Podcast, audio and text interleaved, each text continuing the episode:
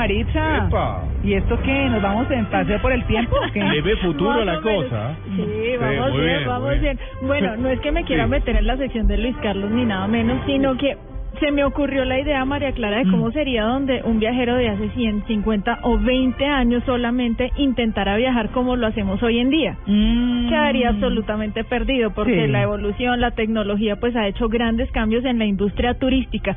Uno de esos cambios que la gente de pronto pasa por de largo es el cambio en los destinos. Muchas personas creerían que los destinos que fueron auge hace 20 años pues se encuentran vigentes y resulta que no. Algunos de estos lugares inhóspitos que ahora se encuentran en el top de las listas de, de- de destinos visitados actualmente pues anteriormente eran lugares inhóspitos como Sí, lo digo. Por ajá. ejemplo, Dubai, un pueblito de pescadores Sí. en donde se encuentra en la mitad del desierto del Golfo Pérsico, pues hoy en día es una megápolis espectacular, Sí. un destino costoso, lujoso y maravilloso. Todo lo que hace Acapulco- la plata, Maritza. Claro, Acapulco en México fue uno de los destinos favoritos por los actores de Hollywood, por la pandilla de los actores de Hollywood y en las últimas décadas se vio desplazado por Cancún y por la Ribera Maya. Y en Colombia, pues qué decir, cuando uno podría pensar en me voy de vacaciones a Cartagena, San Andrés o Santa Marta y hoy en día puedan decir quiero irme a la Sierra de la Macarena en el Meta, Sí. conocer los cerros Mavicura en el Guainía o visitar el fin del mundo en Putumayo. Otros de esos cambios a los que eh, estos viajeros se podrían ver enfrentados es las reglas de los vuelos. Alguien que intentara hoy en día sacar un cigarrillo y fumarlo en un avión, en un tren o en un taxi como se hacía anteriormente. Recordemos que estos cambios se dieron solamente hasta finales de los 90 de manera progresiva. Ahora, ¿qué me dicen de eh, la restricción de líquidos? Eso empezó hace muy poco, en el 2006. Ujú. Entonces, mujeres que vayan viajando con sus perfumes a la basura. Ah, sí, Medicamentos, señora, claro. solamente es permitido 100 mililitros. Tijerita, ni nada. de Depiladores, pinzas, nada de eso. Y los turistas que antes les encantaba tomarse fotos con el capitán en la cabina, cero. Tampoco. Eso ya está absolutamente restringido.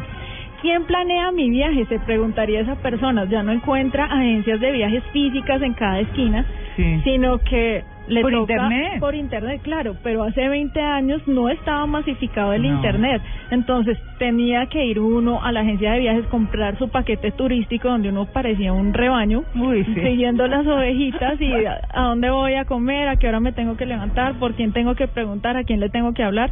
Ahora eh, el turista tiene esa capacidad de ser muy independiente y de poder coordinar su viaje dependiendo a sus necesidades. Buenísimo sacar el pasabordo por internet, por ejemplo. Eh, eh, Llega uno fresco al aeropuerto, ¿o no? María Clara, ¿usted se acuerda de los tiquetes como No. eran antes? No, eso me parecía un cuadernillo. Sí, rosadito, delgadito, escrito a mano, con Sí. muchas hojitas que uno por nada del mundo lo podía perder. Ajá. Por ¿No nada del cómo? mundo.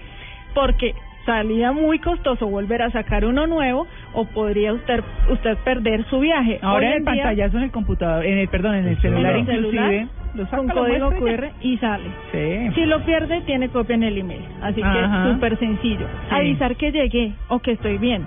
Lo primero que uno hacía antes era correr a una cabina Teléfono, telefónica, exacto. gastar muchas moneditas y decir, mamá, papá, estoy Sí. bien. Cabina telefónica donde había que hacer fila, donde había que... Claro. Medellín, cabina 8. Tito, ¿cuál es, ¿Se cuál es- acuerda que de ahí salió el famoso dicho? ¿Cuál es Sí, el código? El código, ¿cuál es el código? Uno no se El acordaba del cuatro, código. El, el dos, bueno. El 4, Eh, el 2, exacto. Y no solamente eso, los más románticos, pues que les gustaba mandar las postales que llegaban 15 días después de haber Ay, retornado. sí. Hola, las postales, ¿qué? ¿Ya quedaron? Ya ¿Los no, recuerdos? ya no. Sí. Bueno, todavía ve uno por ahí en Sí. algunos sitios turísticos, Pero, pero, ¿quién pero manda para una llevarlas, postal? sí. No. Porque además, además uno mandaba la postal y cuando llegaba no había llegado la postal todavía. Exacto, Sí. 15 días después de que usted retornara llegaba la postal. Sí. Imagínese un viajero de hace 20 años a, a quien le pregunte usted cuál es la clave del Wi-Fi. Perdido. No, pues claro. Ni idea, no sabe No. para qué es. Necesito hacer check-in en Facebook. Hmm, ¿Qué es check-in y qué es Facebook? Ni idea. Imagínese, hace 50 años uno viajaba con su camarita eh, de rollo, ahorrando disparos. Hoy en día, eh, bueno, todos tenemos dispositivos móviles que nos permiten sacar fotografías con los mejores megapíxeles y además poder compartirla en tiempo real como un álbum fotográfico Exacto. a cientos de seguidores que muchas veces todo. nunca los hemos visto a la cara. Pero no solo se le acababa el rollo, sino que a veces se le Se le velaba. velaba. Uy, que se caía la cámara y se abría y uno... Ay, no. El rollo estaba muy viejo y le aparecían unas manchas amarillas, anaranjadas, rojas. sí, Terrible. Entonces, toma mucha luz.